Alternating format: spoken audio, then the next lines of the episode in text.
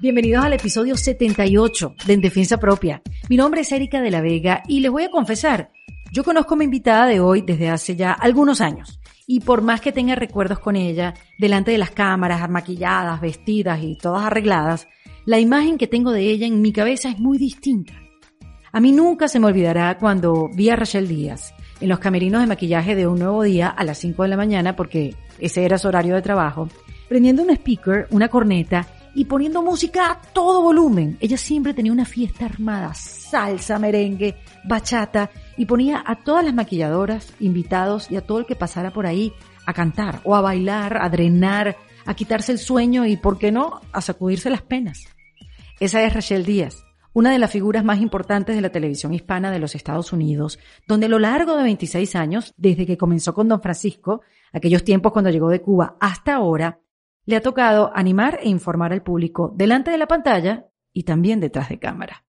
La tele fue subida hasta hace poco, ya que su contrato en el programa Un Nuevo Día llegó a su fin, y lejos de verla sorprendido, al contrario, ella se preparó para ese momento porque sabía y sentía que su tiempo allí tenía fecha de vencimiento.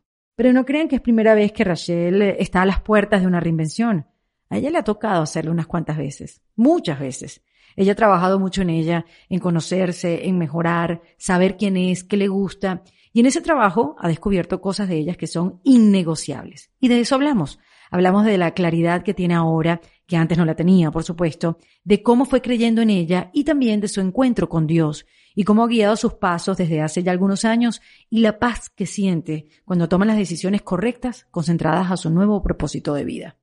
Bueno, y hablando de propósito, mi propósito es que ustedes se unan a la comunidad de En Defensa Propia. No tienen ni idea de lo que venimos preparando y quiero que se enteren en su justo momento. Pero para eso tienen que estar suscritos a mi newsletter. ¿Y cómo lo hacen? Bueno, se van a ericadelavega.com, ahí me dejan su correo electrónico y todos los domingos vamos a estar conectados. Yo les voy a mandar un correo con información, recomendaciones y contándoles todo lo nuevo que tengo para ustedes. Y si no lo encuentra en su correo electrónico, búsquenlo en el spam, que a veces se colea.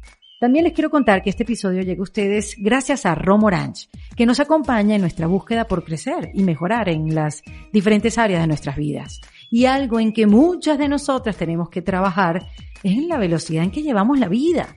Nos las pasamos en una corredera, una autoexigencia. ¿Y cuándo es que hacemos una pausa para dedicarnos tiempo a nosotras mismas?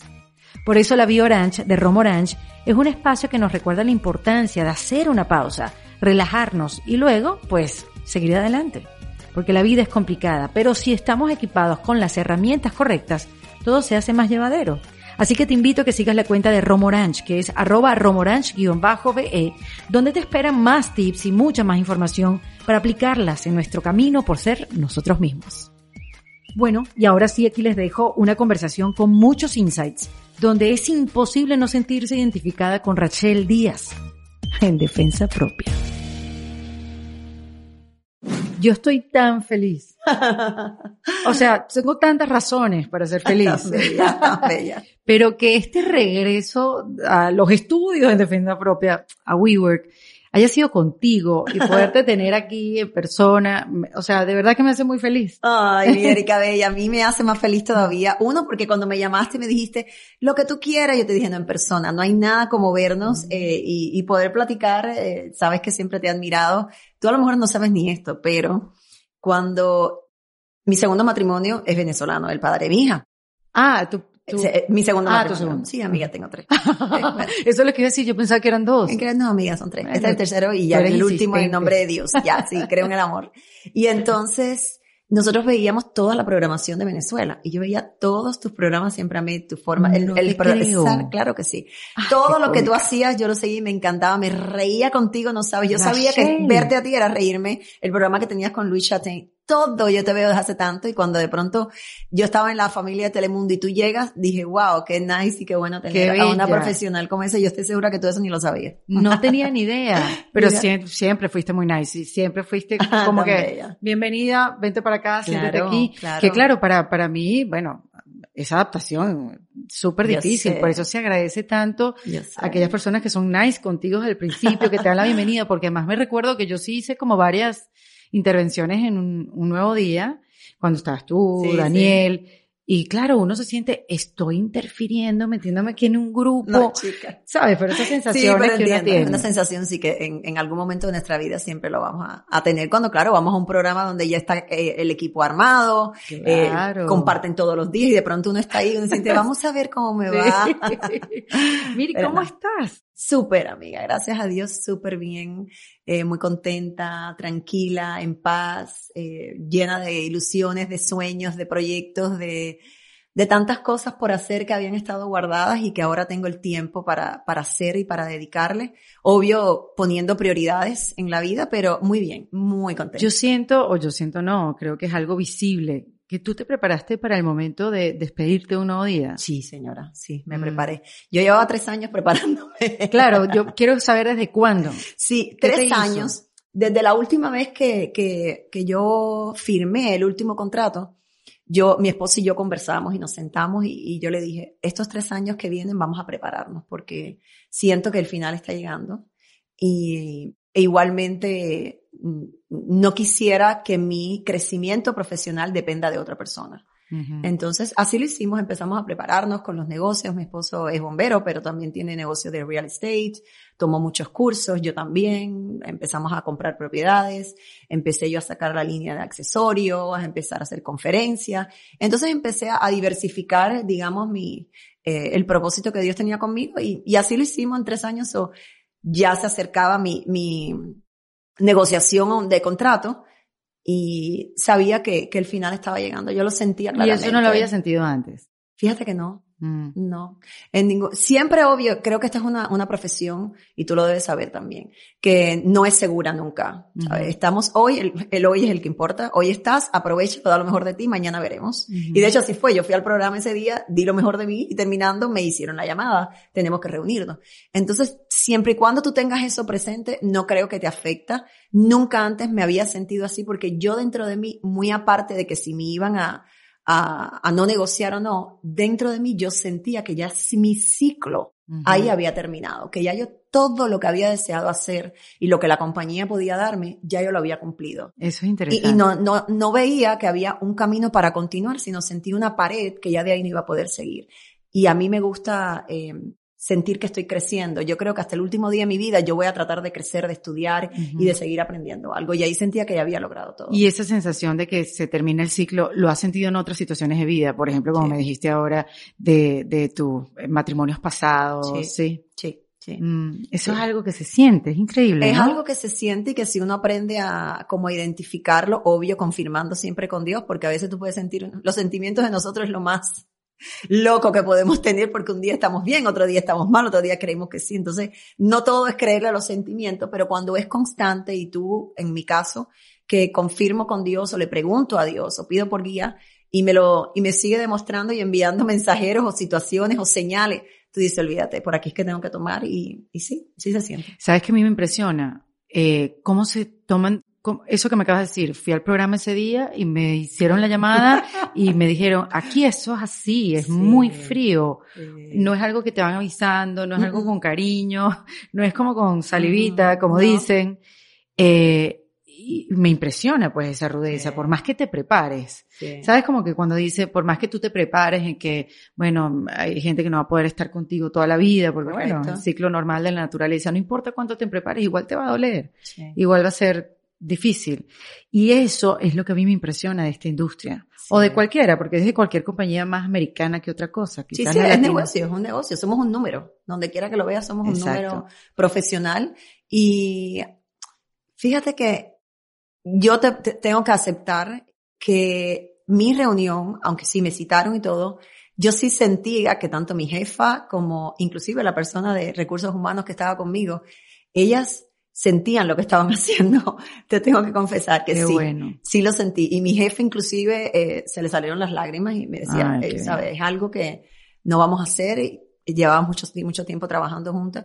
Y yo le dije, no se preocupen, porque yo estoy bien, ¿sabes? Estoy bien, yo me preparé, mi jefa sabía que yo me había preparado, porque yo nunca escondí nada de lo que hice, al contrario.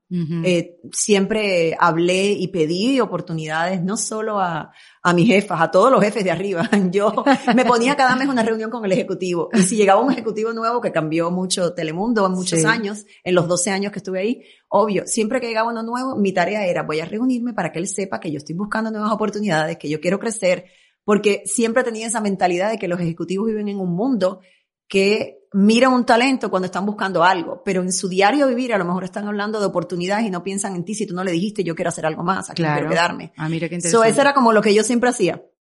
Iba, tocaba la puerta, aunque no los conocía, quiero reunirme, mira, yo llevo aquí tantos años, le contaba mi carrera. Hacía todo. ellos sabían que yo sí estaba buscando algo más mm. y que yo quería seguir creciendo. O no era, no era nada nuevo. No es impresionante también esa dinámica. Yo vengo de la industria de la tele, pero es totalmente distinta. Quizás los dueños siempre son lo mismo. Eh, que eso trae cosas buenas y malas también, porque cierto, tener el poder para siempre también eh, trae eso, sus pros y contras. Pero este cambio de directivas es eso, es tener que volverte a presentar, es volver a hacer el trabajo, es volver a decir, es, es que pensará, porque también lo que se acostumbra acá, Rachel, tú que tú, tú te hiciste, te formaste acá. Este, es que cuando llega un ejecutivo nuevo y trae todo su grupo, hacen una barrida de todo y comienzan de nuevo. No hay como, es muy difícil la continuación. Sí. ¿No? Entonces, ¿tú te acostumbraste a esa manera de, de, de, cómo funcionaba la industria? Fíjate que me acostumbré porque de la manera que yo lo veía es, si yo abro una compañía, y quiero tener éxito, yo voy a atraer a las personas en las cuales yo confío. O sea, yo me fui por el lado positivo, digamos. No me quería encerrar en que, ay, esta gente cambiando de nuevo. Yo decía, ¿qué puedo hacer yo ahora que ah, cambió? Ok, puedo hacer yo, yo puedo hacer esto, presentarme de nuevo una vez más, repetidas ocasiones. si esta persona le da por sacarme, pues me sacará y, y, punto. Pero yo tenía que hacer lo que estaba de mi parte. yo lo veía de esa manera. Si yo cada vez que voy a hacer un proyecto, cualquiera que sea, muy pequeño o muy grande, yo me quiero rodear de las personas en las cuales yo confío, que tienen mi misma visión, que tienen la misma disciplina y que quieren llegar al mismo lugar que yo. Entonces yo lo entendía de esa manera. Ah, bueno, es normal. Lo malo estaba en que era muy frecuente, pero también es parte del negocio acá en este país y en el mercado latino, porque no creo que en el mercado americano es igual. Pero es nuestro mercado y es donde estamos, entonces había que adaptarse. Yo, lo veía de esa manera, la verdad. No me enfocaba mucho en lo otro. ¿Cuánto tiempo ha pasado desde que ya dejaste un nuevo día? Ayer hablaba con mi esposo, graciosísimo, le digo a mi esposo, babe, acaba de hacer, él fue, él fue el 5 de, de agosto, es decir, un mes y medio. O sea. Un mes y medio. Y parece que ha pasado. ¿Cuál es tu sensación? Yo le decía al que me parecía que había hacía mucho tiempo que yo me había ido. De, verdad, sentía, y yo le digo, wow, un mes y medio nada más. Y él me dice, mucho no. Y yo le digo, poco no. Y yo le digo, pues yo siento que es mucho. A mí me parece que es cantidad de tiempo. no sé si por la cantidad de cosas que me he puesto a hacer o porque ya estaba lista. Entonces como que ya eso quedó como una etapa tan linda que yo me llevo y de tantos recuerdos y de tantas experiencias y de tantos eh, momentos bonitos, de tantos compañeros con los que compartí que que ahí está, pues como un álbum, tú sabes que guardas y lo tienes y yo tengo muchos álbumes, amo las fotos y es un álbum que tú tienes ahí guardado como un tiempo lindo que Dios te permitió vivir. Claro, porque lo que pasaba era para vernos, me decías, Erika, yo estoy más ocupada que nunca. O sea, no sé qué pasa, ¿por qué? Y entonces por eso digo, quizás te parece, la sensación es eso, que te parece tan lejano porque estás eh, haciendo un montón de cosas. Gracias a Dios, sí. Cuando vino como que la bajada de Breakers, ¿cuáles fueron los que subiste? O sea, ¿qué, qué, encendiste en tu vida? ¿Qué, qué, empezaste a hacer? Mira, eh, yo, yo fui por un proceso. En cuanto me lo dijeron a mí y me, me dieron la noticia el miércoles, yo dije, ok, hay que tomar partido y, y cerrar la página. Nunca siempre he pensado que nosotros los que trabajamos en esta, en esta profesión tenemos que dar el frente. Y como mismo te ha tocado o nos ha tocado entrevistar a un millón de personas que uno dice, pero ¿por qué no habla? Que hable y diga ya y todo se acaba. Yo solo tengo, siempre lo he tenido muy claro, que uno tiene que dar el frente en lo bueno y en lo malo, como en la vida normal, con tu familia, con tu esposo, con tus hijos. Si hay algo que hablar, háblalo rápido y ya sal de eso, ¿no? Entonces yo sí quise tomarme como tres días para hacer todo lo legal, poder hablar con Human Resources, que es lo que me, de recursos humanos, que me falta, que tengo que hacer, cuáles son los pasos a seguir, perfecto. Lo otro era decirlo a la, al público. La compañía me pidió que nosotros lo vamos a decir en el programa, perfecto, no tengo problema, díganlo ustedes, después yo voy a poner mi publicación y después voy a hacer un live donde voy a decir la verdad, voy a explicar todo y ya cierro página y continúo mi vida. Ya yo tenía un sistema de trabajo porque yo en febrero había empezado a trabajar con Monad. Monad, ¿qué es para aquellos que están escuchando? Sí, Monad, para que usted, es una compañía de multinivel y está, vende productos tanto del cuidado de la piel, del cuidado del cabello y ahora de salud, eh, con batidos, con eh, minerales, con proteínas, con colágeno, etc.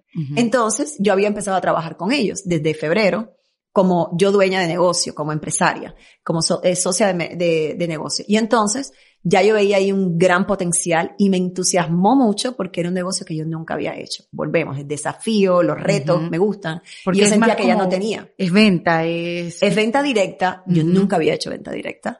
Pero también envuelve mucho tus plataformas digitales, que ya yo las había desarrollado bastante con contenido, mi página web, el Instagram, el Facebook, Facebook Watch. Tenía un programa en Facebook Watch que se llama Entre Nos entonces iba todo como en conjunto a un crecimiento de algo que no conocía que me propone estudiar, prepararme, tomar cursos y amo eso. Y dije, esto, es una, esto me encanta lo que estoy viviendo. Y Dios fue tan bello y tan hermoso que al tercer mes yo sentí que yo debía seguir por ese camino. Yo siento que esto es para mí, esto me gusta, me involucra con mujeres que necesitan mucho de un trabajo. Muchas de ellas ni siquiera confían ni creen que pueden hacerlo. Entonces es como un papel de liderazgo que no porque yo sea mejor o peor, porque yo estoy viviendo el mismo proceso que ellas, pero ya yo pasé por caídas levantadas y ya yo ese proceso de que no creen en mí pasó, sino sé que hay días malos, días buenos y tenemos de dónde agarrarnos. Entonces, eso me llamaba, me llamaba mucho la atención. Entonces yo dije, termino mi live y al otro día vuelvo de nuevo con todo con Monat y voy a reajustar mis horarios para entonces poder ser más efectiva y productiva en lo que hago. Y así hice.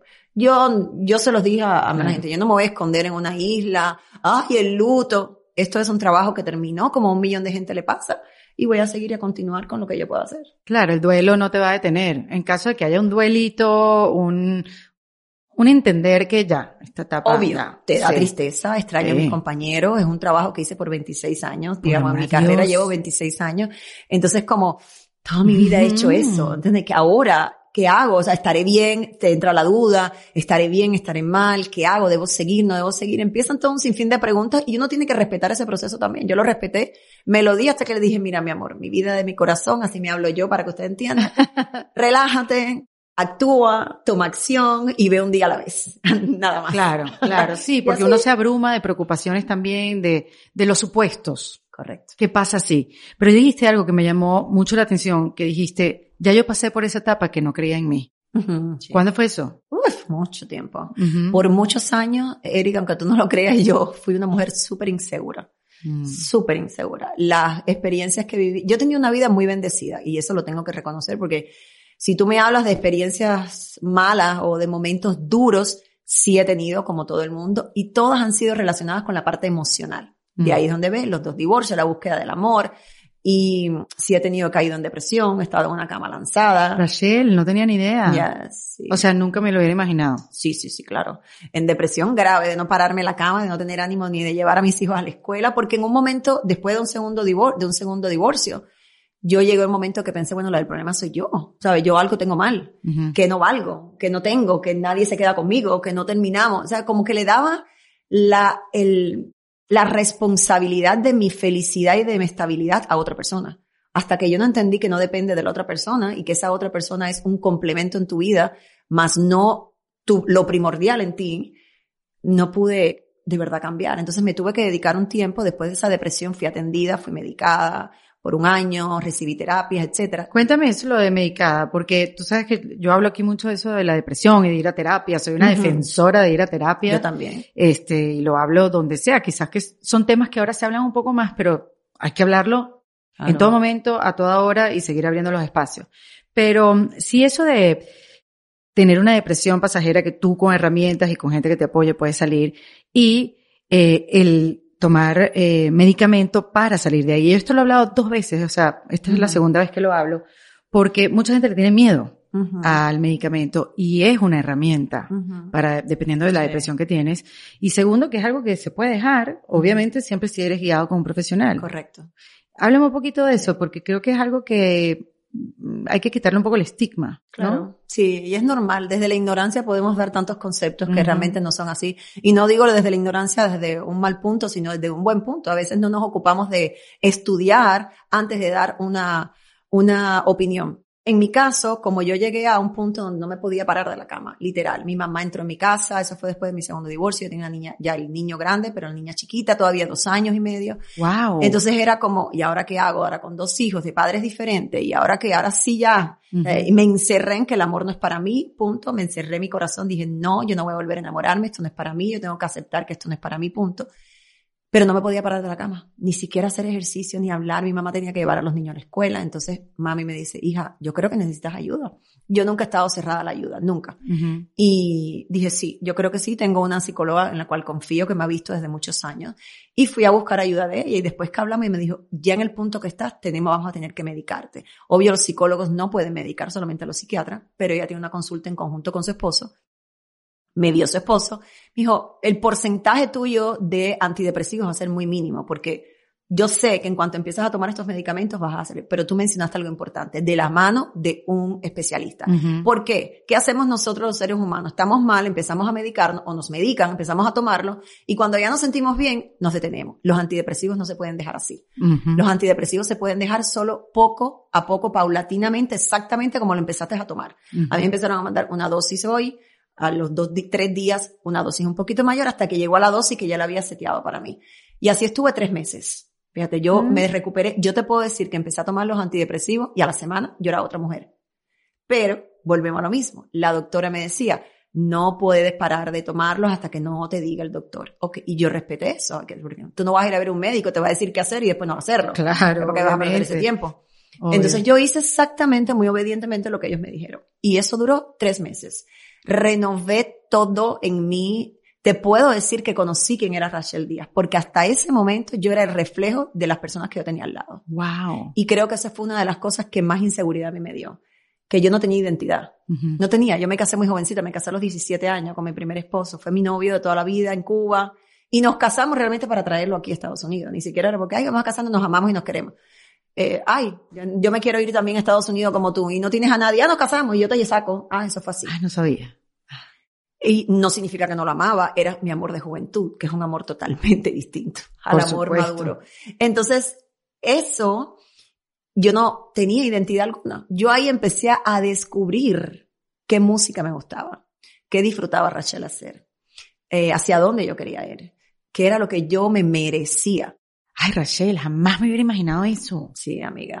porque claro, ya yo te conocí en una etapa de tu vida donde tú estabas ya, yo, siempre te vi, imagínate lo que son las, eso, las percepciones, como esta mujer plantada, sabiendo qué es lo que le gusta y... Mm, un trabajo fuerte.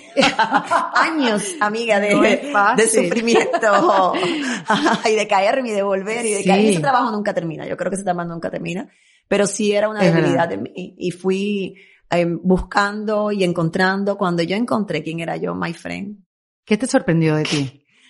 Mira, mi fortaleza, soy una mujer, la verdad soy una mujer fuerte, soy una mujer muy leal a todo. Para mí los valores que me enseñó mi abuela, mi madre y los que Dios ha plantado en mí desde el día que lo conocí son es mi prioridad y es lo que respeto. No importa lo que yo tenga que hacer para mantenerme cerca de eso, no importa. Yo soy capaz de cualquier cosa por mantenerme y además de enseñárselo. Ahorita venía para acá casualmente hablando con mi mamá por una decisión que tuvimos que tomar recientemente y le decía, mami, entiende que lo que yo haga, todo lo que nosotros decidamos en nuestro hogar, mi esposo y yo, nuestros hijos lo están viendo. Y yo no quiero que ellos tomen ninguna confusión por ningún lado de que nosotros no hacemos lo que Dios nos manda. No quiero. Yo quiero que ellos, yo no le esfuerzo a nada. Mi, mi hija se bautizó y, y aceptó a Cristo, mi varón no. Eso a mí no me molesta. Cada cual tiene su instante, yo no esfuerzo a nadie, yo no le hablo a nadie. Yo llevo mi vida espiritual como yo quiera y mi esposo igual. Los demás, si se quieren acercar, bienvenidos. Y los que no sienten esa necesidad, también lo respeto. Y así lo llevo con mis hijos igual. Pero que mis hijos siempre puedan decir, lo que yo vi en mi casa fue este ejemplo. Si no lo toman o no, esa es una decisión de ellos. Y me impresiona porque son grandes y todavía tú piensas que tus acciones van a tener influencia sobre ellos, como que lo que me gusta es que nunca es tarde para dar un buen ejemplo, no, claro ¿sabes? Que no, claro que no. Nosotros, mira, uno de los aprendizajes, yo te puedo decir más grande que mi esposo y yo hemos tenido en nuestra vida es que nuestros padres nos dieron lo mejor que ellos pudieron. Por eso no podemos juzgar. Si hoy en día no estamos de acuerdo, nosotros tenemos que examinarlo de la siguiente manera. Eso hicieron ellos desde sus posibilidades. Ahora, ¿qué voy a hacer yo con las posibilidades en donde estoy? Yo puedo cambiar eso. Si hay algo que a mí no me gustaba de que hacía mi papá, yo puedo cambiarlo. Yo no tengo por qué repetir el mismo patrón. Si hay algo que mi mamá hacía que a mí no me gusta, yo también puedo cambiarlo. Y nuestros hijos van a hacer lo mismo. Van a analizar nuestra vida y van a decir, mm, esto que mi mamá hacía, mira, yo no creo que hay que hacerlo, yo voy a hacerlo distinto, hay que respetarlos también, siempre y cuando el resultado sea favorable para todas las partes involucradas, ¿no? Y eso, para nosotros cuando aprendimos eso, no juzgar a nuestros padres lo que nos dieron, por qué no hicieron o por todas estas preguntas. Sí, como echándoles la culpa de por qué eres como eres. No hay culpa alguna. Tú siempre puedes cambiarlo, la oportunidad está para todo el mundo, lo que hay es que prepararse y, y buscar esa información que necesitamos y entender primero que hay una necesidad de cambiar, porque si no tienes la necesidad de cambiar, vas a, rendirte a los dos días, porque no va a ser fácil el camino, ¿no? Ok, entonces conseguiste que tienes una fortaleza increíble en ese momento. En ese momento lo descubriste, fue. Eh, que eres leal. ¿Qué más? Que soy muy libre a la misma vez. Me, soy súper ¿Y tú qué pensabas que no? Me imagino. Que dependía. Yo me sentía, yo dependía, soy extremadamente libre y cuando, por ejemplo, hay una situación y yo pregunto, ¿qué piensas tú de esto? ¿Qué opinas? Me encanta preguntar, soy preguntoncísima. ¿Y qué tú opinas de esto? Y me encanta oír todo, hasta mi hija, mi hija tiene 16 años, y a mi hijo, yo le puedo preguntar, y si esta situación te pasa, ¿qué tú decidirías? ¿Qué pasa en tu vida? ¿Qué tú harías? Pero después yo voy a decidir y a pensar bien cuál es mi decisión. Nunca voy a hacer algo porque alguien me diga, hazlo. Jamás, nunca fui así, ojo. Yo, mis hijos se ríen, pero yo tengo 47 años. Yo jamás en mi vida he visto droga delante de mí. Y te lo juro, Dios sabe que te estoy diciendo la verdad. Nunca. No porque sea santa. Nunca me lo presentaron, oye, ¿qué voy ni a hacer? tuviste la necesidad, ni la Ni tuve la necesidad y nunca, la verdad, a mí nunca me ha dicho alguien, hey, ¿tú quieres? Jamás. Yo no sé si me veían cara Pero Rachel, ¿dónde estás metida tú? No, te lo juro. Y yo llegué aquí de 21 años a este país. Wow. Es decir, que estaba en mi pleno momento. Ya era grande, ya era una mujer. Y en el momento de la ciudad. Y en, el momento, en el año 94 llegué. Entonces era como, yo me dediqué a bailar, a hacer ruedas de casino, a disfrutar, a trabajar como loca, a estudiar, pero no me tocó. Entonces, eso es como, te tocó vivir eso, acéptalo, mira a ver cómo lo manejas y, pero a mis hijos yo lo hablo todo el tiempo. Entonces, descubrí eso, que yo era muy fiel a que sí, mm, no importa lo que digas, sí, yo te oigo, porque es buena, muy buena escuchar. Claro. Amo escuchar y más a la gente que sabe y, y, quien tú menos te imaginas te va a enseñar algo, al que menos tú te imaginas. Pero siempre después voy a hacer lo que yo sienta que es, lo correcto para hacer. Entonces, mm. eso lo descubrí ahí. Y lo otro que descubrí es que si yo no me curaba internamente conmigo y me dedicaba un tiempo a mí, yo nunca iba a poder encontrar la felicidad. Porque yo seguía cargando con un peso de heridas, de rencores, claro. de no perdón, de, de dolencia, de inseguridades, de no conocerme, de todo. Entonces, hasta que yo no me dediqué ese tiempo a mí, no, no pude de verdad salir. ¿Y, cómo transitaste ese camino de reencontrarte? Hoy estaba escuchando um, una entrevista con Jay Sherry, ¿sabes? El monje que después regresó y ahora coach. Y él decía, y él insiste, en que hay que darse un momento con uno. O sea que para él es la herramienta más importante de estar con uno mismo, para pensar, para sentir, para ver qué quieres, para todo eso. Tú tuviste esos momentos para estar contigo, porque yo siento que tú tenías tanto que hacer, que regalarse esos momentos para estar con uno, para dejar de escuchar a todo el mundo que está a tu alrededor, porque en tu trabajo tienes mucha gente alrededor. Claro, claro. Este, me pregunto si te los diste, si fueron ahora con esta época después de en ese momento, en, en, ese momento y en este momento, porque ahorita te lo voy a preguntar globalmente. Mira, en aquel momento sí, me lo dediqué. Me di casi un año y medio de puro, puro trabajar conmigo y de, y de estar viendo que lo, todo lo que Dios me quería mostrar. Porque fue en ese momento cuando yo acepté a Cristo, en ese instante. Eso quiero preguntarte sí, también. Fue en ese, fue en ese tiempo donde ya yo me sentía tan mal y que no podía. Yo decía, no puedo con esto, no puedo. Si tú existes, haz algo por mí, porque yo la verdad, sola, creo que me voy a morir. Creo que no voy a llegar. Y ahí fue donde yo empecé, todo en mí empezó a cambiar todo, todo. Pero ¿cómo llegó a ti? ¿Cómo, cómo es eso, Rachel? Ese día de, de, súplica, de clamor, de que ya no puedo más, no te puedo decir que Dios bajó, vino a mí. no, no, no, pero... no, no, te digo porque hay gente que tú sabes que también dice... no, fíjate, yo hablé con una consagrada a Dios, Ajá. Eh, Elena, que la quiero mucho, y Elena, yo le pregunté eso mismo, porque cuando Dios me dijo, cuando Dios no sé qué, y yo le pregunté, ¿tú escuchas una voz? Ajá. Porque como, o sea, explícame, ella me dice, no, son certezas. Son certezas. Y, y, y, y me dio curiosidad como que, ¿Es tu intuición o es Dios? Sí, sí, sí. ¿Qué es? ¿Cuál es la diferencia? Por eso siempre, te lo pregunto. A esa pregunta, siempre que te da paz interna, viene de Dios. Si no te da paz interna, eso no viene de Dios. Eso viene de una tentación, de una distracción, de otro lugar. Ay, de una, Rachel. de un deseo carnal de uno, de que quiero lograr esto material, o quiero comprarme esto, o quiero ser famosa, de eso. Si te da paz interna y tú puedes decir, "Ah, me siento bien, y pasan tres, cuatro días y tú te sigues sintiendo bien y tú sigues preguntándole a Dios, confírmame, confírmame, créeme, que si tú te sientes paz, yo sí aprendí a discernir entre qué venía de Dios y qué venía de mi carne, o qué venía de mi intuición, qué venía de mi sentir, sentir como mujer. Siempre. Oye, es clave lo que estás diciendo. Es que a mí me, cuando a mí me lo explicaron, yo dije, Oh, oh, wow. ahora entiendo. ahora entiendo perfectamente. Entonces, a tu, a tu pregunta, eh, no, en, en ese momento me di tiempo para mí. Tiempo para mí y para estar conmigo. No te puedo decir que yo diariamente cinco horas aquí conmigo. No. Cada vez que había algo que me distraía para no dedicarme o me ponían delante, por ejemplo, mi tendencia era a buscar parejas muy rápido. Esa es mi Mm. tendencia Sí, que no podías estar sola. no podía estar sola. Mm. Entonces, y esa fue una directriz de la, de la psicóloga. Tú ahora no vas a ser así. Otro, mi segundo punto fundamental, ya que esa era mi debilidad, tuve que hacer un despliegue y un desglose de qué no podía hacer. Todos los nos. Ujú. Lo otro era, yo buscaba, mi papá se fue de Cuba cuando yo tenía seis años, no por su decisión que quiero irme y te voy a dejar, sino buscando un mejor futuro para la familia. Yo no volví a verlo hasta los 21. Entonces, eso causó en mí una carencia de un modelo masculino. So, a mí no se me plasmó el modelo que yo tenía que seguir. Por ejemplo, Claro. mi hija tiene a quien mirar a su padre. Ah, yo quiero un O sea, hombre ¿qué papel desempeña en la vida qué de una papel mujer? desempeñó. O sea, yo siempre fui todas mujeres. ¿Cómo fuimos? Mujeres fuertes, duras, determinantes. Mima, toda cubana. Hoy, y cubana. A eso súmale que cubana. Y no, y mi abuela, si tú conoces a mi abuela, ahora tiene Alzheimer, y Ay, pero mi abuela siempre fue muy fuerte.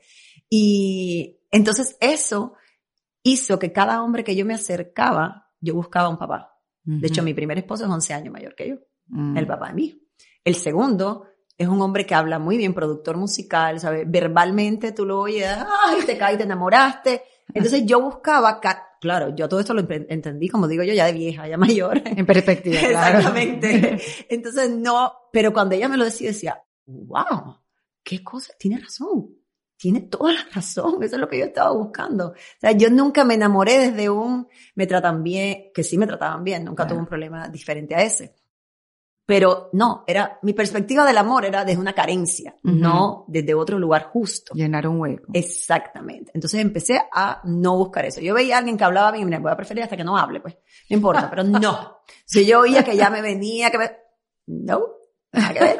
Vamos, levántate ahora mismo. Ay, me llamaron, perdón, los niños me necesitan. ¡Fu! Corría. Nada que ver. Entonces empecé a respetar lo que yo sabía que ya eran las reglas de mi vida. Y en este tiempo, sí me lo doy todos los días. Todos los días, yo, mi primer momento de la mañana es conmigo. Primero con Dios, después conmigo, organizarme, cómo me siento, qué hago, qué me hace feliz. Yo ahora mismo no me, no me permito hacer nada que yo no me sienta convencida que quiero hacerlo, al no ser que sea un sacrificio que yo elija hacer por alguien que amo, por alguien que quiero. Claro. Y eso siempre es de la parte incómoda, obvio. Pero si no, eso lo hago. Sí creo que estoy de acuerdo que uno tiene que dedicarse ese tiempo a uno. Sí, y además que la vida va muy rápido y uno como que lo deja para después, lo dejas para después y Todo. después se ven las consecuencias. Correcto.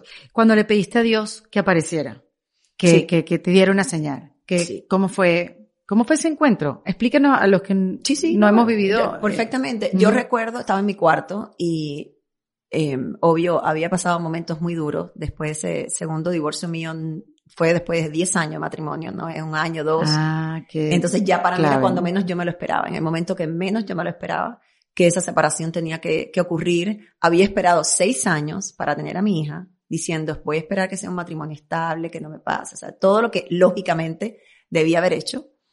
Tengo a mi, a mi niña y dos años y medio después llega el divorcio, ¿sabes? Llega la separación inminente y digo, no puedo creer, o sea, soy yo, empiezo a caer la, la depresión. Y ya una noche, todo, tú sabes que las películas que uno se monta en la cabeza, ya no puedo más, el amor no es para mí, esto no es lo que debo hacer. Un día me arrodillo en el piso, pero llorando que no podía, solamente yo, nadie más, no había nadie conmigo en el cuarto. Y yo empiezo a llorar y a llorar y a llorar y a llorar. Y ahí es donde le digo, Señor, Dios, si tú existes, si es verdad que tú existes, porque yo hasta ese momento no era ni católica ni Sí, nada. era más, más que una petición, un reto.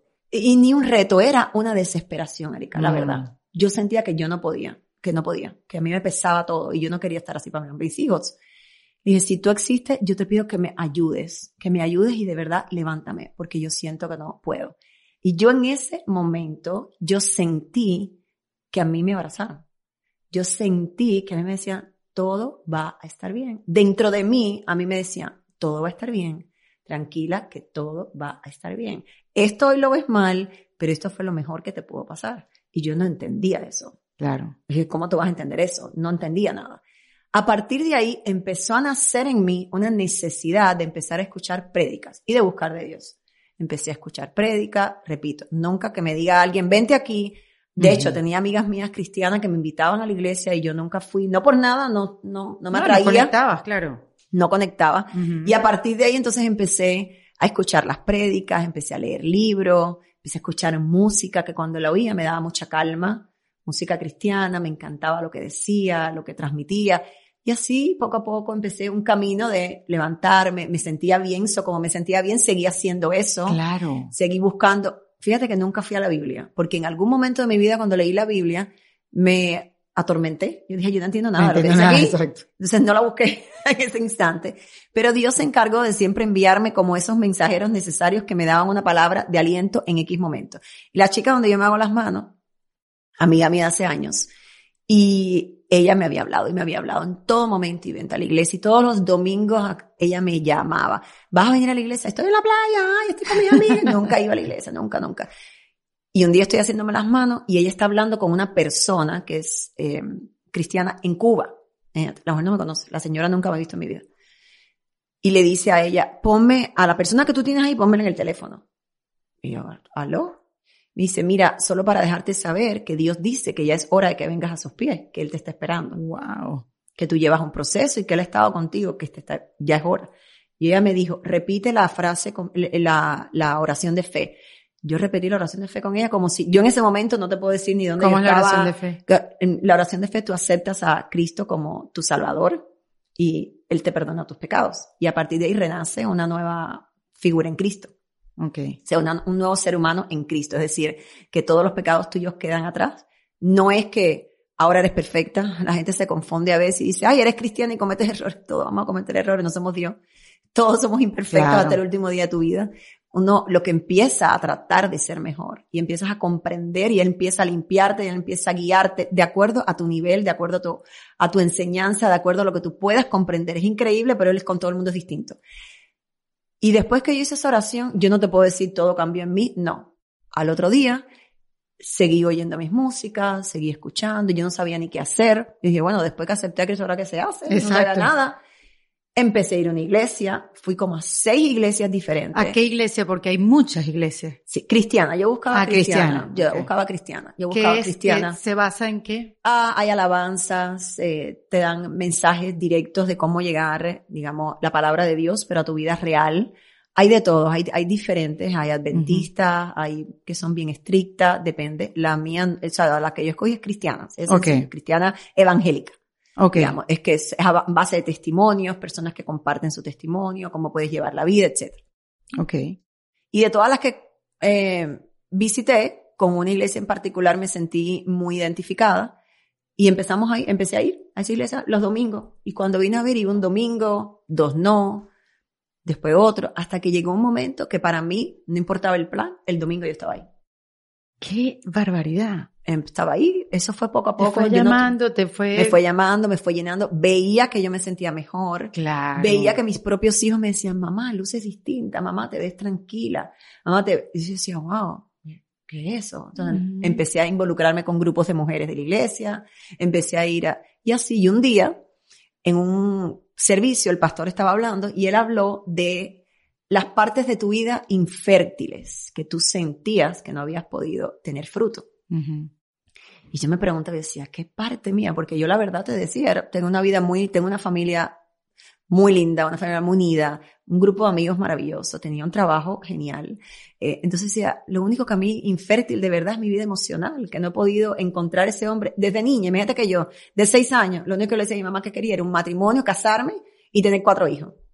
Si para mí la familia era como mi sueño. Claro. Verlo deshecho y fracturado cada vez que pasaba, para mí era como una perdición, era como que me quitaban una parte mía. Bueno, porque está dentro de tus valores, tus primeros valores, tus principales valores, ¿no? Exactamente. Yo fui, recuerdo que cuando el pastor dijo eso, dijo, todo el que tenga una petición venga al frente.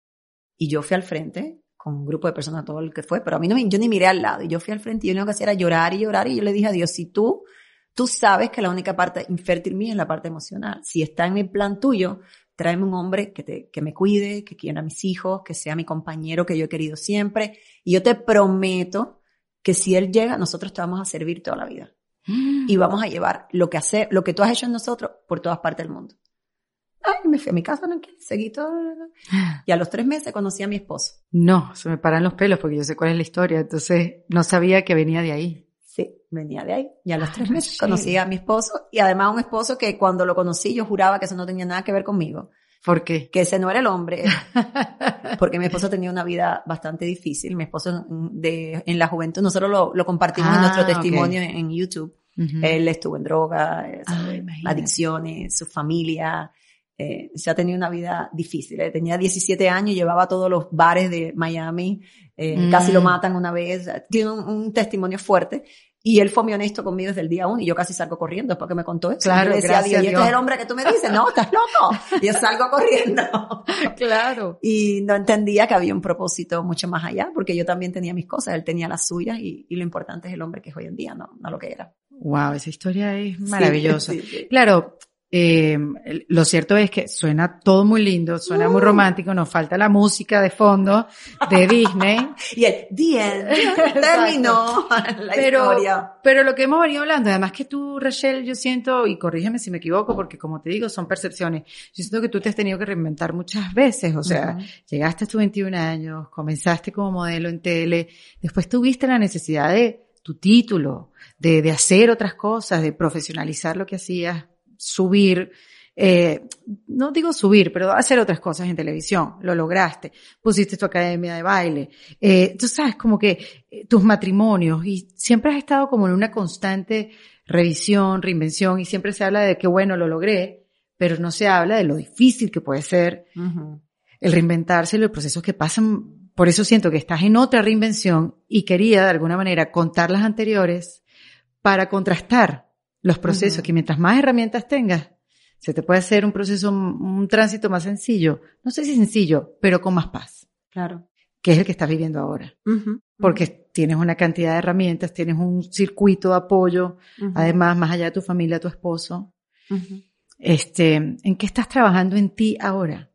Si, si, lo has podido identificar. Sí.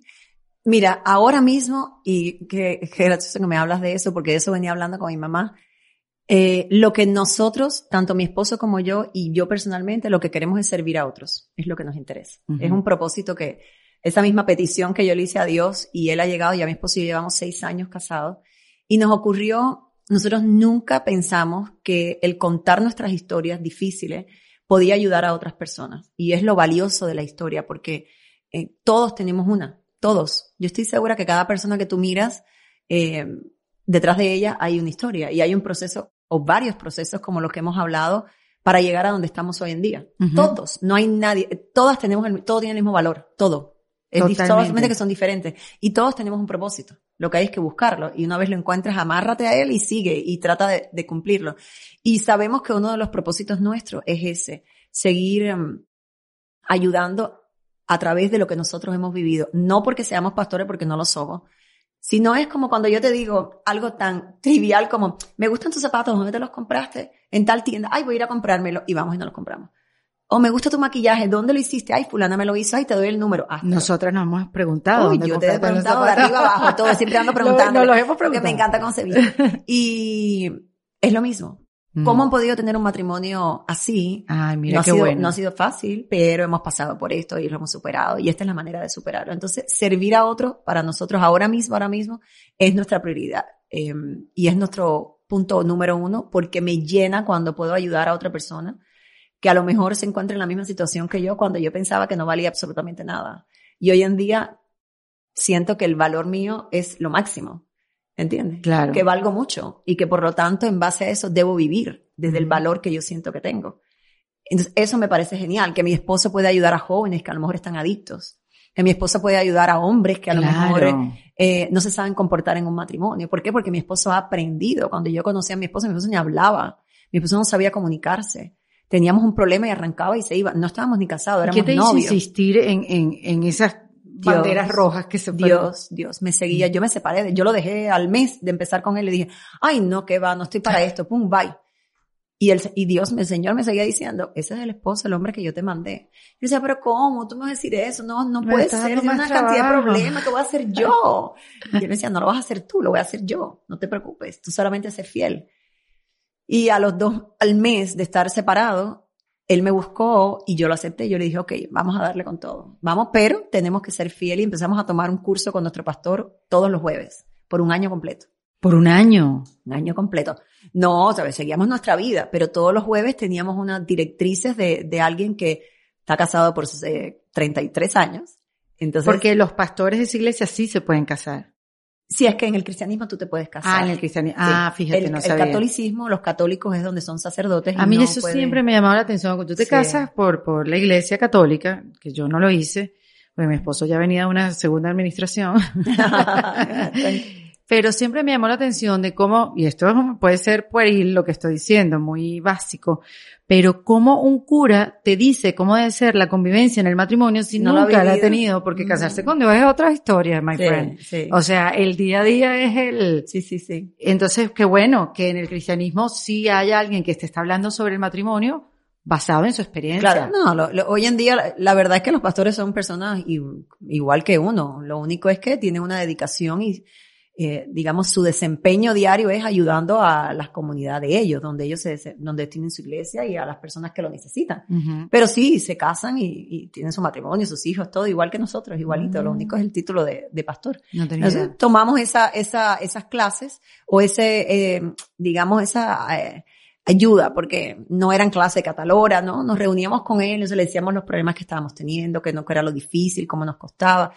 Y él nos seguía guiando, nunca diciéndonos, hagan esto, sino siempre, ok, ¿qué creen? Como escuchándonos a nosotros, ¿cómo podemos llegar? Bueno, Dios esto es lo que dice, pero ustedes miran a ver lo que hacen. Y eso fue transformándonos a nosotros, cada uno por separado, a él, a mí, hasta que llegamos, después nos casamos, hemos ido- vivido eh, en nuestro matrimonio y sentimos que ese es nuestro, nuestro llamado hoy en día. Entonces, para mí, si tú me preguntas ahora, es, es exactamente servir a otras personas. Mm. Y el abrirte y, y contar tu historia, contar la historia juntos. No, no, no hubo como un, una resistencia alrededor, como que, pero ¿y por qué ustedes están haciendo eso? Sí. ¿Qué necesidad? Y nuestras madres, sobre todo. Por eso te lo digo. Porque su mamá es cristiana, pero mi mamá no. O sea, Mi Ah. mamá le encanta todas las actividades que hacemos y viene conmigo siempre, porque dice, yo siento una paz, pero en ella no está tomar la decisión de seguir a Cristo. Y también, como siempre te decía, la respetamos totalmente a todos. Nosotros estamos con personas de cualquier religión, ¿sabes? No es, porque nosotros no lo vemos como una religión, nosotros lo vemos como una relación con Dios.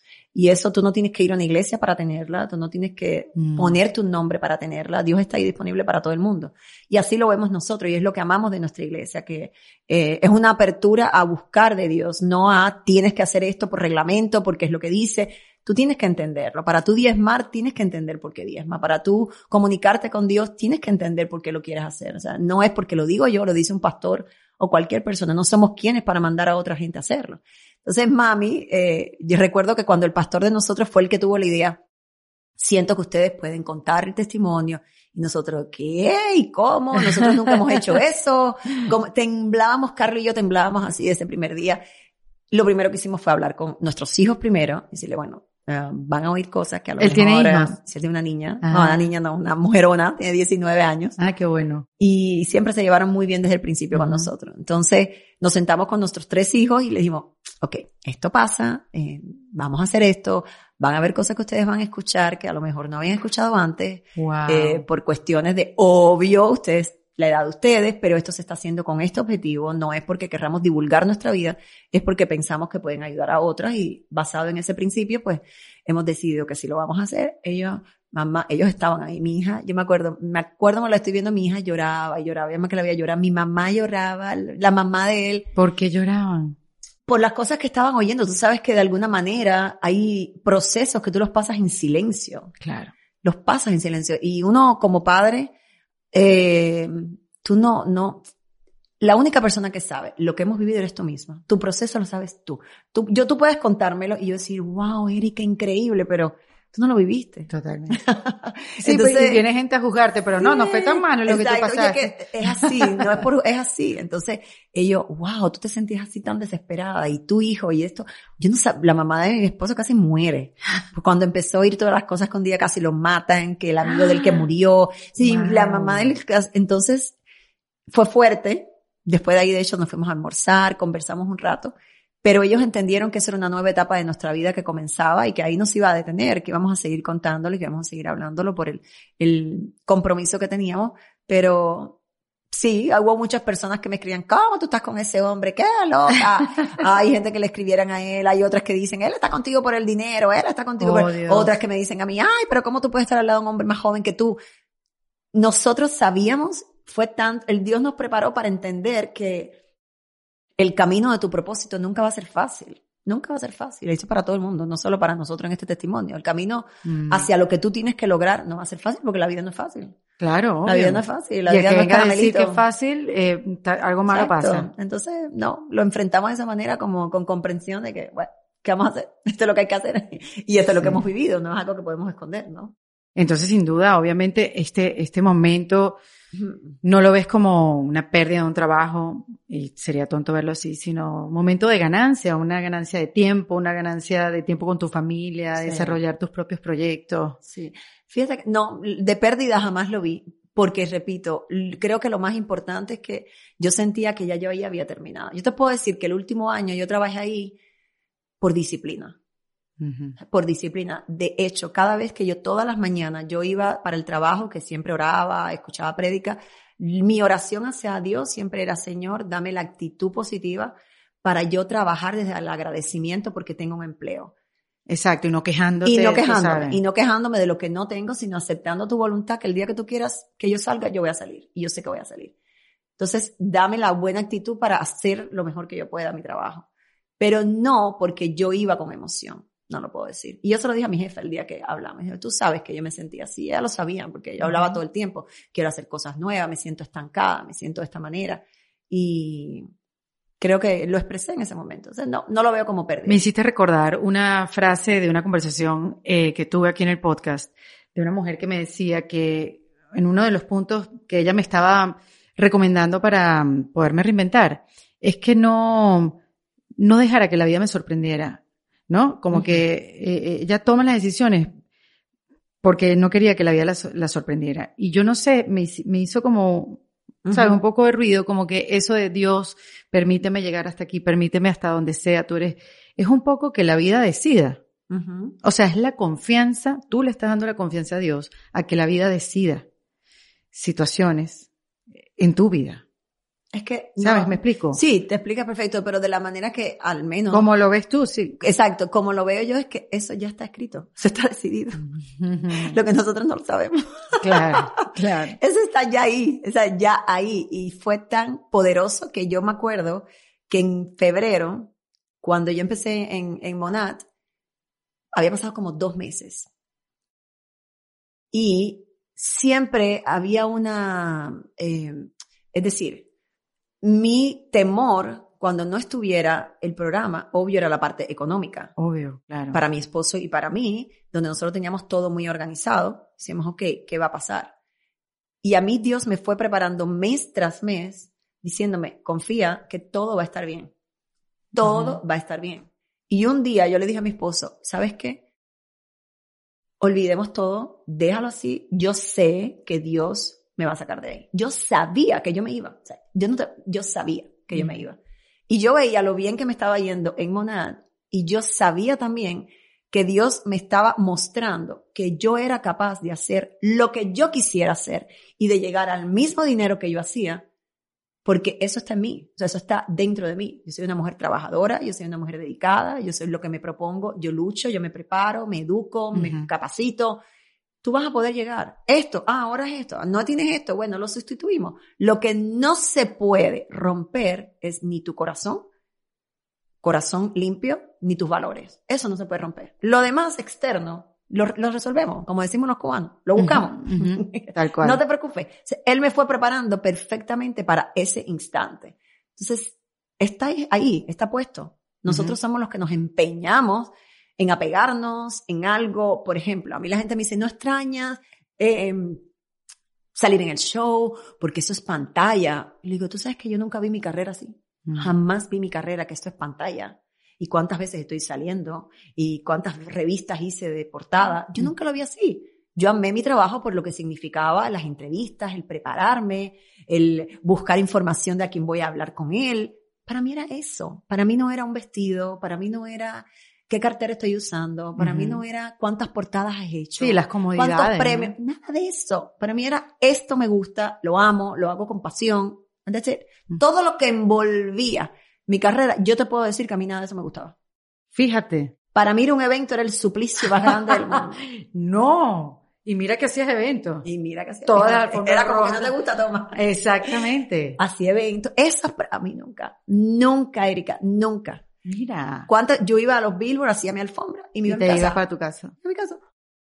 Claro, era un trabajo. Era un trabajo. Era mi trabajo que ama, amo, amo. A mí me encanta ese trabajo pero no, no, no, yo sentía que eso no era para mí, o sea, no era lo mío. No, no, no sentías, o sea, no sientes esto que yo alguna vez sentí, que esta etiqueta de presentadora de televisión, periodista vas a ser siempre, pero el no hacerlo y quitarte esa etiqueta y que no te identifique, como te hace como sentir cómoda, incómoda.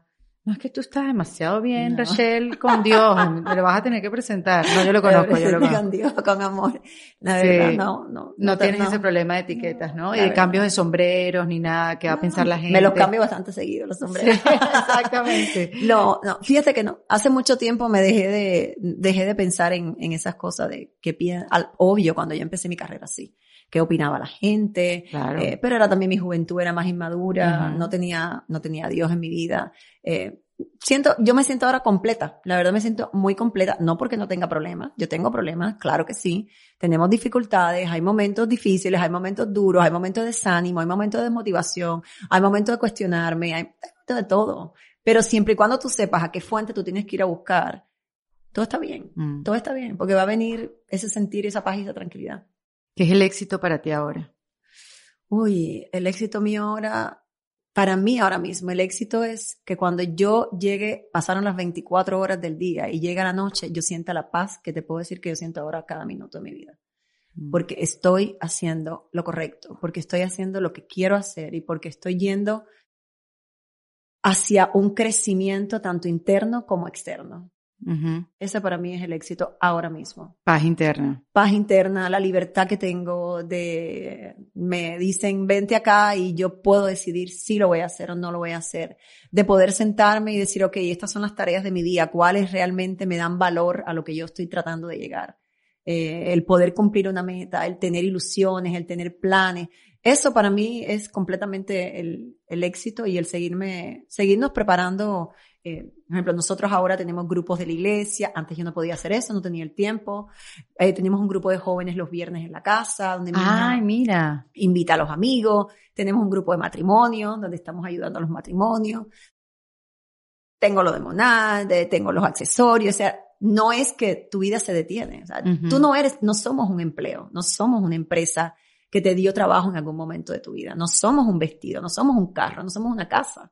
Somos seres humanos que donde quiera que vayamos, lo que tú has creado y has, eh, construido dentro de ti, te lo llevas donde quiera que tú vayas. Como igual, todo lo malo, también te lo llevas a donde estás. Si no te eh, tomas tiempo de curar esas heridas, de perdonar, de hablar contigo misma, donde quiera que te mudes, la gente dice, tuve problema aquí, me voy de Miami, me voy a mudar a Los Ángeles. Sí. adivina qué, en Los Ángeles van a estar los mismos problemas. Exactamente, no importa cuánto corras, igual te alcanzan. Te alcanza, exactamente. Entonces, para mí eso ahora mismo es el éxito y lo veo como simple, simple.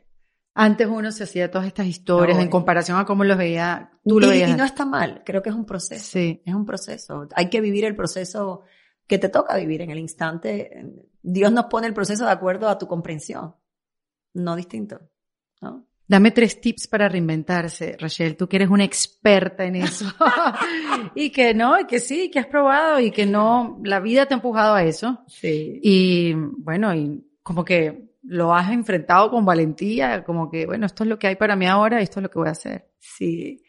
Mira, eh, primero yo diría, bueno, en mi caso, y hablo de, mi experiencia, siempre confirmar con Dios. Y ahora recuerdo más hacerte una historia sobre eso. Okay. Eh, confirmar con Dios. Para mí esa confirmación es mi número uno, porque yo no, ahora en este momento de mi vida y ya desde hace años, eh, seis años exactamente, yo no doy un paso ni tomo una decisión sin que Dios me haya dicho luz verde. Vamos, que esto va de acuerdo a lo que estamos haciendo contigo. Eso es lo primero. Lo segundo, no rendirte. No podemos rendirnos. Eso tiene que sacarlo de tu vocabulario. El, rendirse, el bajarte, se vale en los momentos difíciles o a lo mejor en los momentos desmotivados, de, de no tener motivación o de tener temor, también, por supuesto. Pero que eso no determine que tú no vayas a tomar acción. Y el tomar acción es no rendirte y seguir tratando y seguir tratando. Y el tercero que te puedo dar es capacitarte. Tenemos que educarnos en lo que nosotros vamos a querer hacer. Por ejemplo, este negocio que yo estoy haciendo ahora es red de mercadeo, es multinivel. Yo nunca, te digo más, lo criticaba, más no podría, hablar horrores de eso. Porque multinivel es que tú tienes una gente que trabaja para ti y tú trabajas para otros. No, no, tú no trabajas para nadie. Tú en este caso, es, eh, es un multinivel, pero es uninivel, uninivel. Eh, es, tú eres dueña de tu empresa, el negocio, claro, tiene que ver con ventas, que en este caso es de este tipo de productos.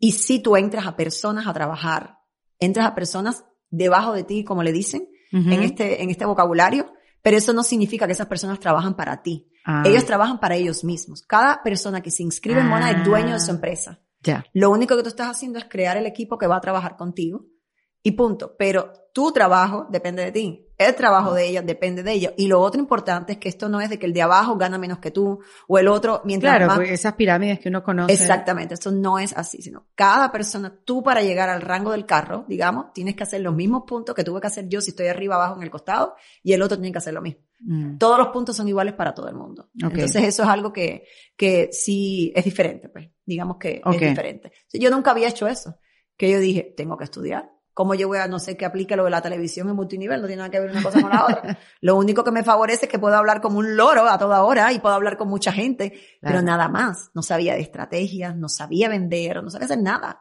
Entonces tuve que, sigo capacitándome. Para mí todos los días en mi rutina tiene que haber una hora de capacitarme y de estudiar y de ver un video y de mm. ver qué voy a hacer y de o escuchar a otras líderes, escuchar a otras personas que han llegado a donde yo quiero llegar. Entonces esos tres para mí diría que son los fundamentales. Y son sencillos y, y hay que aplicarlos en la vida, de verdad. Para todo eso de capacitarse me parece clave. Sí, totalmente. Y el manejo del tiempo, fundamental. Mm.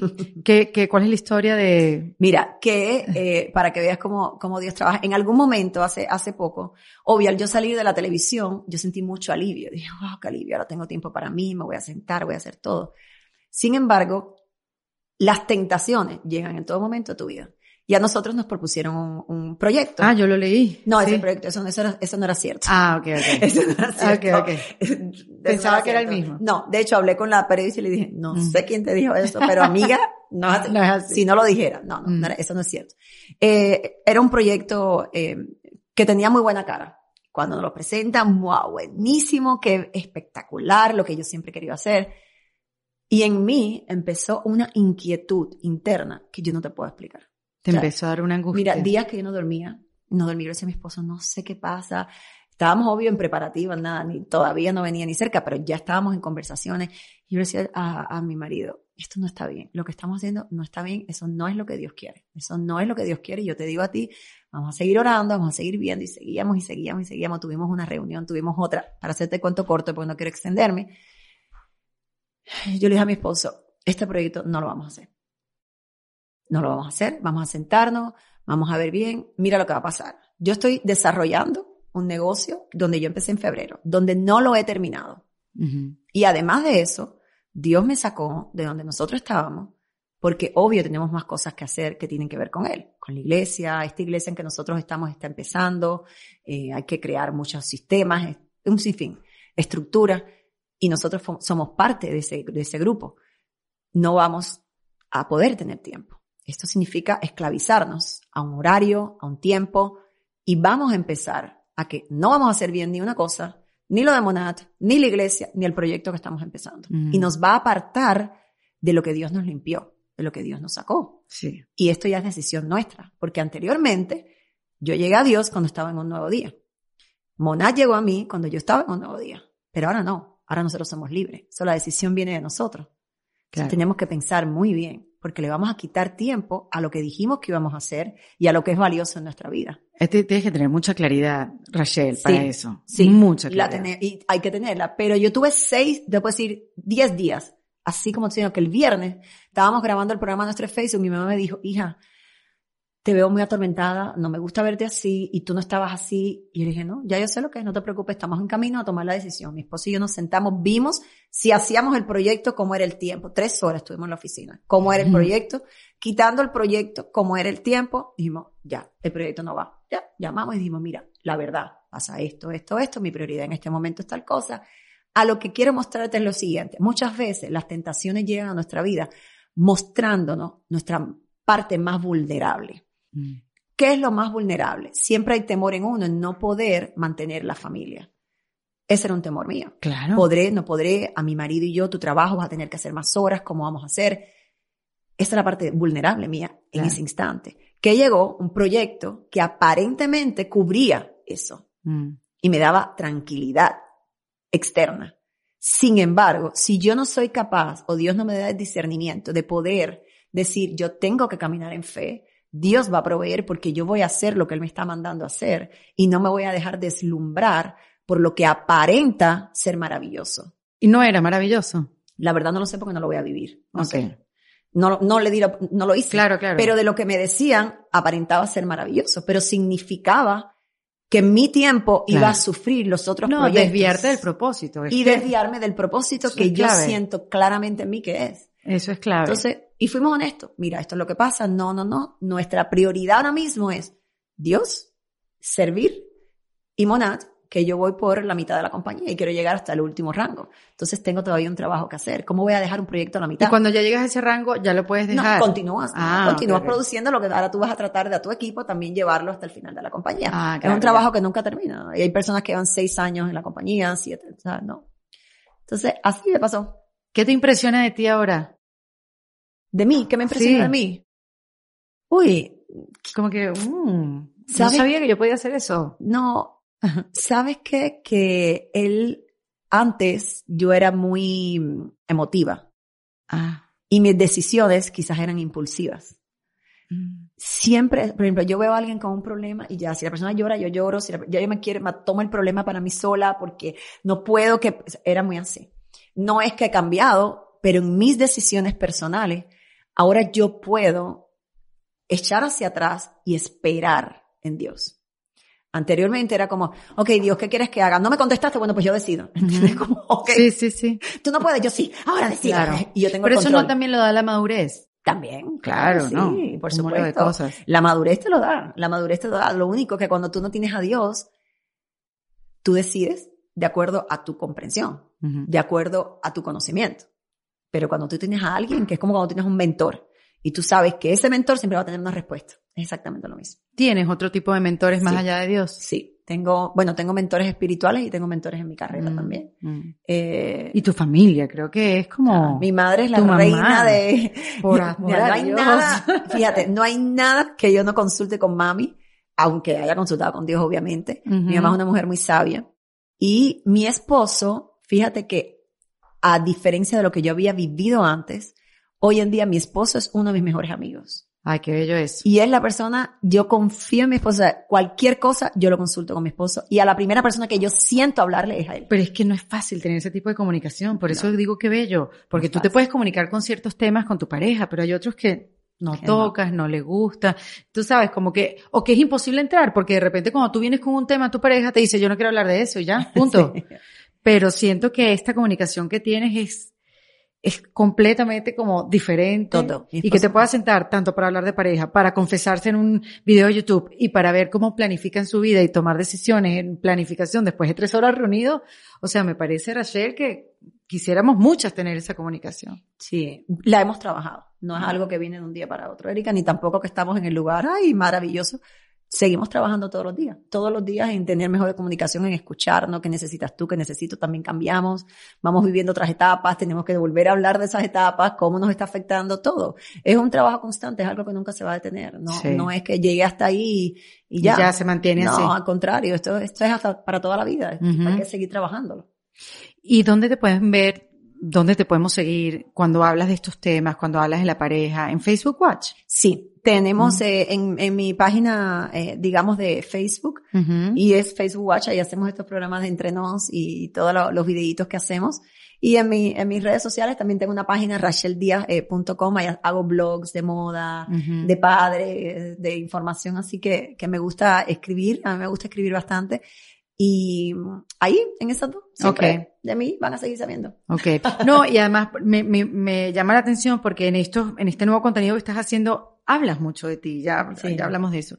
Pero has sacado cosas que antes eso no, no había chance de hablarlo en, por supuesto, en los programas de televisión que hacías, porque bueno, se hablaban de otras cosas, pero eh, requiere valentía también, ¿no? Sí, sí, ah, nunca, fíjate que yo nunca he sido muy, eh, como tapada de que, ay, no hablo de eso. Ay, no, la verdad mm. nunca he sido complicada en ese aspecto. Si hay que hablar de esto, hablo y te digo lo que opino. No, no, nunca he sido muy, ah, me operé, me operé, ah, no me operé, no me operé, te voy a decir lo que, lo que pasa. Creo que si lo vemos de esa manera, cortamos rápido los malos entendidos. Eso es verdad. lo cortamos rápido. de ti hablan siete veces. Se operó la, los ah, senos. se, operó los senos. No sé qué se hizo, digamos. Y si tú no sales y dices, oye, mira, sí me los operé. Les echaste a perder el contenido de una semana completa. ya. Y te lo ganaste ya. Y dijiste la verdad. Totalmente. no, no hay sentido. Qué chévere verte, Rachel. Ay, gracias, mi Te lo dije y te lo vuelvo a repetir. Estás hermosa. Gracias, mi Tienes una vibra muy, muy chévere y qué bueno que, bueno, que nos vengas a decir con esa sonrisa que la vida continúa. Claro que sí, amiga. Y ahora mejor que nunca. La vida continúa y mejor que nunca. Gracias a ti por tu tiempo. No, o sea, que te quiero y besito a la familia. Seguro. que los quiero mucho. Siempre ser un buen jefe. Eso sí es, es, un buen jefe. Yo buen lo sé. jefe, buen fue jefe. mío, fue jefe sí, mío. Exacto, mándale besito. Muchas bendiciones. Seguro que Siempre igual a ustedes. Rachel Díaz, en defensa propia. Este episodio de En Defensa Propia fue presentado por Rom Orange, así que te invito a que lo sigas en su cuenta de Instagram que es arroba romorange-be, donde te esperan más tips e información para aplicarlas en este camino por ser nosotros mismos. En Defensa Propia. Esto fue En Defensa Propia, grabado en los espacios de WeWork, producido por Valentina Carmona y editado por Andrés Morantes, con música original de Para Rayos Estudios. Recuerden suscribirse y recomendar el podcast. Yo soy Erika de la Vega y nos escuchamos en un nuevo episodio. Hasta luego. ¿Estás listo para convertir tus mejores ideas en un negocio en línea exitoso? Te presentamos Shopify. Tal vez no lo sabías, pero nuestro podcast More Than Mamis es un negocio y lo empezamos por supuesto para desahogarnos y hablar sobre la maternidad, no para convertirnos en expertas de ventas y del e-commerce. Así que sí, necesitábamos ayuda para vender nuestro merch y poner en marcha nuestra tienda. ¿Y cómo suena con Shopify? Llegó otra venta. Shopify es la plataforma de comercio que está revolucionando millones de negocios en todo el mundo. Ya seas un emprendedor desde tu casa o desde donde sea, Shopify es la única herramienta que necesitas para iniciar, administrar y hacer crecer tu negocio sin dificultades. Con Shopify puedo gestionar pedidos, envíos y pagos desde cualquier lugar, brindándote toda la información y estadísticas de tus ventas al detalle. Regístrate para un periodo de prueba con tan solo un dólar al mes en shopify.com barra sonoro, todo en minúsculas Ve a shopify.com barra sonoro para llevar tu negocio al siguiente nivel. Shopify.com barra sonoro. ¿Estás listo para convertir tus mejores ideas en un negocio en línea exitoso? Te presentamos Shopify. Tal vez no lo sabías, pero nuestro podcast More Than Mamis es un negocio y lo empezamos por supuesto para desahogarnos y hablar sobre la maternidad, no para convertirnos en expertas de ventas y del e-commerce. Así que sí, necesitábamos ayuda para vender nuestro merch y poner en marcha nuestra tienda. ¿Y cómo suena con Shopify? Llegó otra venta. Shopify es la plataforma de comercio que está revolucionando millones de negocios en todo el mundo. Ya seas un emprendedor desde tu casa o desde donde sea, Shopify es la única herramienta que necesitas para iniciar, administrar y hacer crecer tu negocio sin dificultades. Con Shopify puedo gestionar pedidos, envíos y pagos desde cualquier lugar, brindándote toda la información y estadísticas de tus ventas al detalle. Regístrate para un periodo de prueba con tan solo un dólar al mes en shopify.com barra sonoro, todo en Ve a shopify.com barra sonoro para llevar tu negocio al siguiente nivel. Shopify.com barra sonoro.